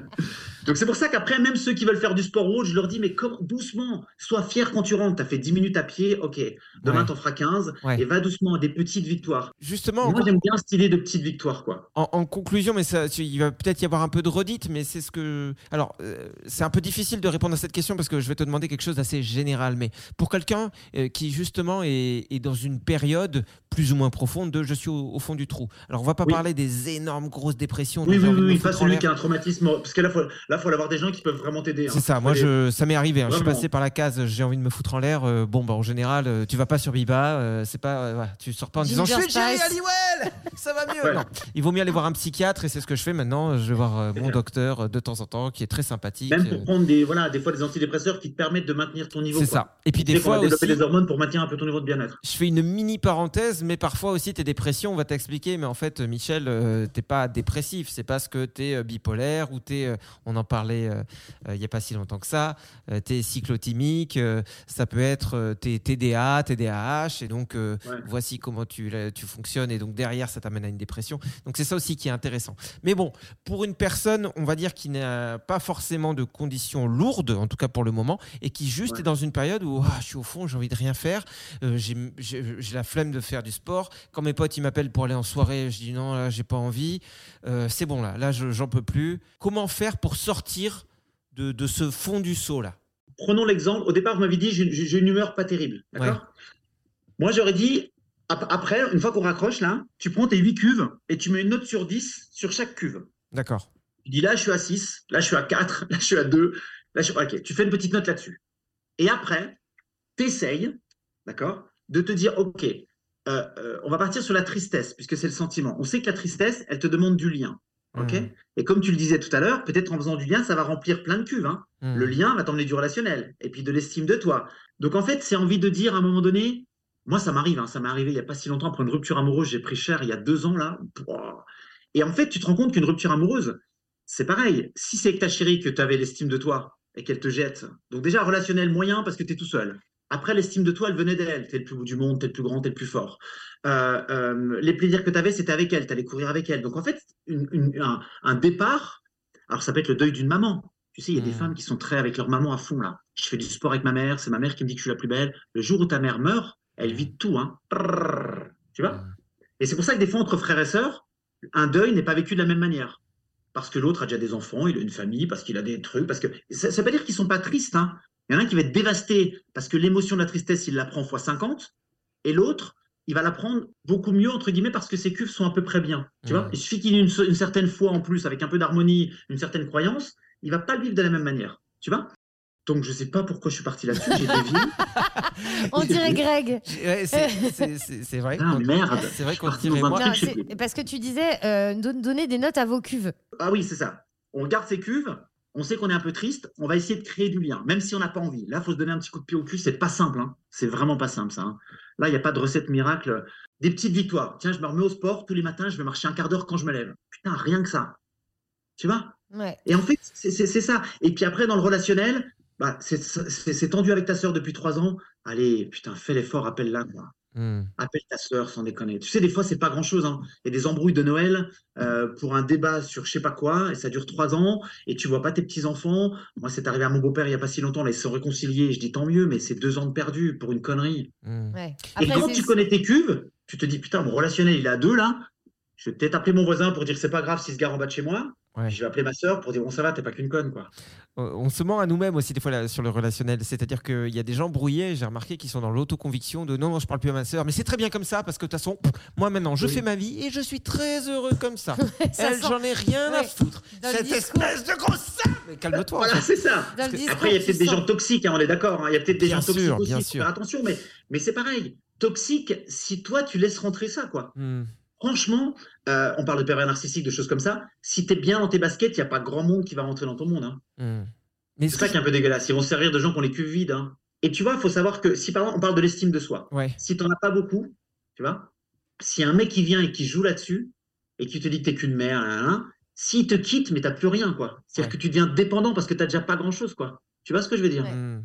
Donc c'est un peu un cercle vicieux. C'est moi, c'est ça que je trouve des fois compliqué. C'est plus ça va mal, plus c'est dur de monter, quoi. Plus Bien tu sûr. creuses en fait. Ouais, c'est ça Parce que t'en as rien à foutre, tu vas dépenser du fric parce que tu vas déjà pas bien, ou tu vas te foutre dans la merde financièrement. Tu vas t'embrouiller avec ta sœur, donc tu vas niquer ton relationnel. Parce que tu vas, ta copine t'a quitté, t'appelles ta mère, elle te dit Oui, mais t'as pas fait ce qu'il fallait. Je dis Mais ta gueule, et tu, tu te brouilles avec ta mère. tu vois et en finalité, tu te dis, et puis comme tu disais, Greg, mais c'est tous des cons, et puis, mais tu te détruis tout seul, quoi. Ouais. Ouais, il y a beaucoup de choses qui me parlent. Alors, pas encore sur la rupture, parce que ça, c'est peut-être ma prochaine étape. Non, je rigole. Non. Non, non, mais en tout cas, sur l'argent, ça me parle en vrai. Euh, les difficultés financières, et c'est ce que je disais à Anso juste avant qu'on commence ce, ce podcast. Ça. Euh, Il y a plein de trucs qui me tombent euh, sur la gueule. Enfin, une fois de plus, je vais dire nous, hein, parce qu'elle s'est confiée aussi, euh, qui nous tombent sur la gueule. Et quand t'as pas d'argent, eh ben, qu'est-ce que je fais en ce moment euh, que je suis pas bien? Ben, Je vais traîner sur des trucs et je fais ah tiens, je vais acheter ça, je vais acheter des chaussons pour mes enfants, des trucs qui servent à rien. Et c'est que des petites Et sommes à droite à vraiment gauche. Pareil. Et mis bout à bout, tu fais bah regarde, Ouais. là t'es vraiment dans la merde Ouais. encore plus quoi. Ouais, je vois Bref. tout à fait. Ça Mais, me parle euh, beaucoup. Euh, euh, en fait, l'argent, c'est compliqué parce que ça peut créer des problèmes de couple, ça crée des problèmes. L'argent, c'est compliqué. euh, puis là, il n'y a pas forcément, c'est un peu plus dur. Comment tu peux pas d'un seul coup, toi, le relationnel, j'ai envie de dire, t'appelles ta sœur, tu vas voir tes voisins, c'est un peu plus simple. Euh, la sécurité financière, moi, j'ai j'ai envie de dire que essaye déjà de, de- de monter un peu les autres. En fait, c'est presque ça le conseil. Quand tu es en galère de sécurité, ne va pas aggraver ton gars en envoyer chier ta mère ou je sais pas quoi. Tu vois? Ouais.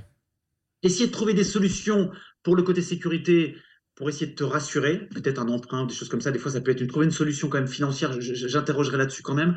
Et puis à côté, de surtout pas dire, tu vois, si par exemple tu es énervé à cause de ta mère qui t'a fait une réflexion, c'est pas de la faute à ta mère. C'est comme je disais tout à l'heure, ta mère c'est l'étincelle. Mm. Mais si ça explose en toi, c'est parce que tu as des problèmes de fric, tu vois. Mm. Moi, je trouve que la meilleure question à faire, c'est ce qu'on appelle l'intelligence émotionnelle, c'est se poser la bonne question.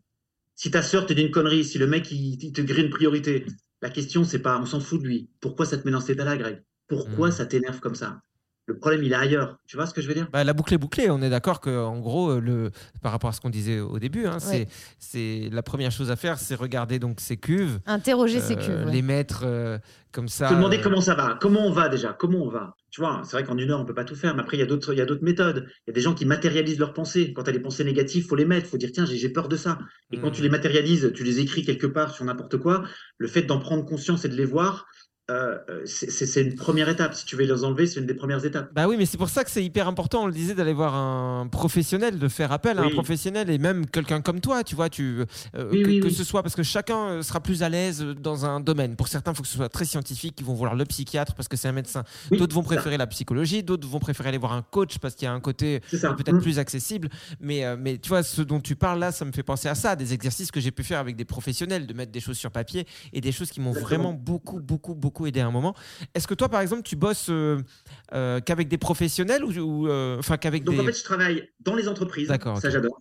Donc tu vois, donc certains des chefs d'entreprise qui me disent, écoute, par amour à mes salariés, j'aimerais qu'ils soient. En fait, le bien-être au travail. Hmm. Comment essayer de mieux gérer les émotions des uns, des autres, se comprendre? Donc ça, dans le camp de l'entreprise, c'est un peu mon cheval de Ah, bataille. c'est super. Et puis maintenant, je te dis, je fais des cours à des masters. Parce que je trouve que la jeunesse, déjà, je me régale, je suis en amphi, il y a 50 personnes. Moi qui rêvais d'être comédien, j'ai presque mon public. Ouais. Donc je fais deux, trois vannes et ça me fait rire. Et, et- et voilà, et donc c'est des gens de 20... Et j'aurais voulu entendre ça à 20, 25 ans, tu vois. Hmm. Et souvent, comme elles sont en alternance, ils, enfin, c'est souvent des filles parce que c'est dans le côté design, Hmm. euh, il y, a- il y a 80% de filles, mais, mais quand ils viennent me voir pour me dire j'ai un problème en entreprise ou mon patron il me parle comme une merde, comment je peux gérer ça?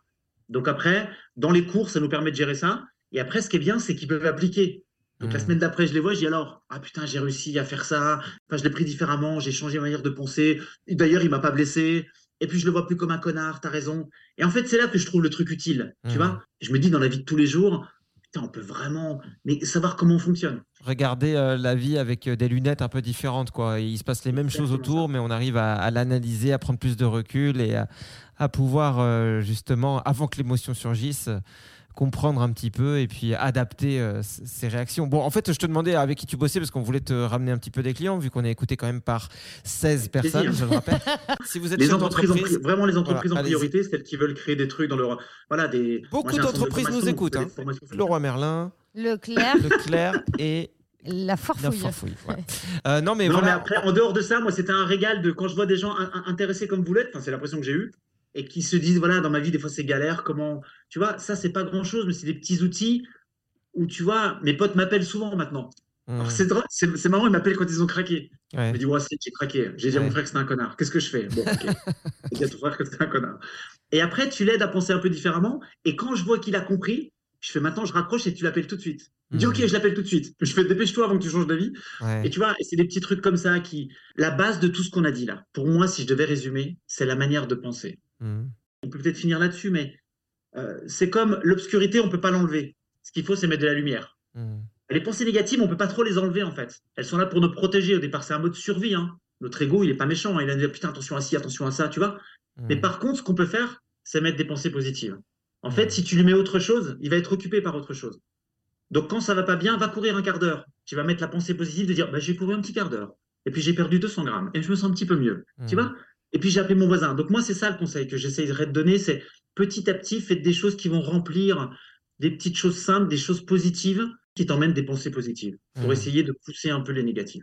C'est intéressant parce que c'est, ça fait du bien déjà de t'entendre parler, ça fait du bien d'entendre tout ça, ça nous rappelle à quel point aussi on est maître un peu du, du jeu vidéo pour revenir sur, Ouais, c'est sur, ça. euh, sur, sur cette euh, comparaison. Mais voilà, c'est nous qui avons la manette en main et, et en fait, euh, si tout est noir aujourd'hui, tout peut être tout l'inverse demain, rien n'est définitif et juste bouger, faire un pas, que ce soit du sport, appeler un ami, mais en tout cas, faire cet effort de faire quelque chose, c'est intéressant. Mais surtout, surtout, surtout, euh, pour ceux qui ont un travail plus conséquent que les autres, euh, qui pourraient faire partie un peu de la famille de, de moi-même, par exemple, ne pas hésiter à aller voir un professionnel. Et pareil, en se mettant un coup de pied au cul, parce qu'au début, on peut être plein de préjugés et tout, c'est pas grave, mais se mettre le coup de pied au cul de j'y vais, et au pire, je me retrouve face à quelqu'un qui est complètement débile, qui comprend rien, bah, ça me fera une bonne anecdote à raconter à Et puis Noël. c'est l'occasion d'une bonne balade. Et Et voilà, puis après, tu peux faire les deux. Hein. Rien ne t'empêche d'appliquer ce qu'on a dit là et d'aller voir ton psy. bien quoi. sûr, bien sûr. Bien Rien n'empêche d'aller voir quelqu'un et en même temps, tu peux même lui dire. Moi, moi, il y a des gens qui me disent J'ai parlé de ça à mon psy, il a trouvé ça super. Ouais. me dis, tiens, c'est bien. Donc en fait, après, on trouve des corrélations. Voilà. Donc rien n'empêche de faire ça. Tu sais, en intelligence émotionnelle, souvent on dit il faut s'exprimer. quoi. Moi, j'ai Mm. tendance à dire aux gens qui vont pas bien dites-le. quoi. Ouais. À des professionnels ou pas. hein. Tu sais que juste le fait d'extérioriser, mettre à l'extérieur de soi, appelle Ouais. ta sœur, appelle ton pote, dis-lui que t'es en galère, que tu galères, que t'as pas de thune, que t'es. Putain, dites-le, quoi. Et souvent, quand ça sort, on sait que ça, on sait que ça fait du bien, mais on sait pas pourquoi. Hmm. Bah, maintenant, on le sait, parce qu'en fait, le- l'esprit humain est bien matérialisé. On est fait comme ça. Il faut qu'on matérialise le problème. Euh, S'il est abstrait, on ne le comprend pas. Bah putain, le fait de le dire, de l'écrire quelque part, de... c'est pour ça que ceux qui écrivent des bouquins, c'est une vraie thérapie. Hein. Vraiment, quand tu écris un bouquin, tu as tout posé, après, tu plus de problème. Hein. Euh, en tout cas, Cédric, c'était super de- d'échanger avec toi et j'espère que ça a pu parler aux gens qui nous écoutent. Je pense qu'on va être sur le, notre record de podcast de euh, longévité. de, longévité de cette saison. Oh, je suis désolé. hein. Mais non, je le savais. Non, non, Et en en vrai. plus, j'avais peur de. Quand Anso m'a appelé, il m'a dit Ouais, il y a une heure. Je dis Mais qu'est-ce que je vais dire pendant une heure? Bon, Non, ça, mais- c'est un peu mon. T'inquiète, ça fera un petit peu plus, mais on a passé un super bon Bah moment. Moi, je vais te dire la vérité, tu m'as fait beaucoup de bien. Bah pareil. Je suis Bah, content d'être sorti de chez moi, même si j'avais pas envie ce matin. J'avais pas envie, puis je suis arrivé chez Anso, j'avais encore moins envie quand, quand j'ai vu comment c'était chez elle. Arrête euh. Non, c'est pas vrai, c'est rangé. Bon, ça On va. commence à voir le sol. Hein. C'est du carrelage alors. N'importe quoi. Bon, merci en tout cas Cédric, j'espère que tu as passé un bon Ouais. moment aussi. Et puis on, Ouais, fait, un, carrément, carrément. C'était un plaisir de partager, vraiment. on fait un gros bisou à Laurent. Je sais pas s'il écoutera ce podcast, mais Laurent, Ah grâce à je sais pas euh, s'il l'écoutera. Ouais. on a pu avoir Cédric au téléphone. Voilà. Et s'il nous écoute pas, ben, on fait un gros bisou à d'autres Laurent qui nous écoutent. Voilà. Si Eh ben, vous appelez bisous Laurent, à tous les prenez Laurent. ces voilà. bisous pour, pour vous. Bon, à bientôt Cédric. Bisous, Cédric. Merci à vous. Merci d'avoir écouté le plein de sens. Maintenant, vous pouvez aussi nous soutenir sur Tipeee, T-I-P-E-E-E, euh, en nous donnant par exemple 1 euro, 1 centime, 2 euros, 10 euros, 30 euros. Oui, bah, ouais, Quatre- vous donnez ce que vous voulez, quoi. Ouais, c'est ça que je voulais Il dire. y a un lien aussi disponible sur notre compte Instagram, la prod au fond du jardin, l'occasion d'une bonne balade sur le web. C'est vrai, comme ça vous cliquez, c'est plus simple. Oui, Mais n'oubliez pas qu'on fait ça de manière bénévole, donc euh, on a quand même besoin de votre soutien. allez, carte bleue qui chauffe. J'ai besoin d'un nouveau VTT.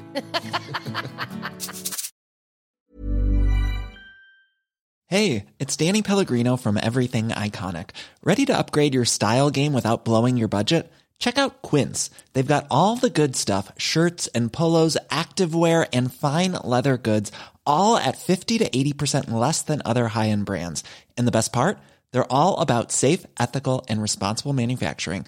Get that luxury vibe without the luxury price tag. Hit up quince.com slash upgrade for free shipping and 365 day returns on your next order. That's quince.com slash upgrade. Planning for your next trip? Elevate your travel style with Quince. Quince has all the jet setting essentials you'll want for your next getaway, like European linen, premium luggage options, buttery soft Italian leather bags, and so much more. And is all priced at 50 to 80% less than similar brands. Plus, Quince only works with factories that use safe and ethical manufacturing practices. Pack your bags with high-quality essentials you'll be wearing for vacations to come with Quince. Go to quince.com slash pack for free shipping and 365-day returns. Imagine the softest sheets you've ever felt. Now imagine them getting even softer over time. That's what you'll feel with Bowl and Branch's organic cotton sheets. In a recent customer survey, 96% replied that Bowl and Branch sheets get softer with every wash. Start getting your best night's sleep in these sheets that get softer and softer for years to come. Try their sheets with a 30-night guarantee. Plus, get 15% off your first order at bowlandbranch.com. Code BUTTERY. Exclusions apply. See site for details.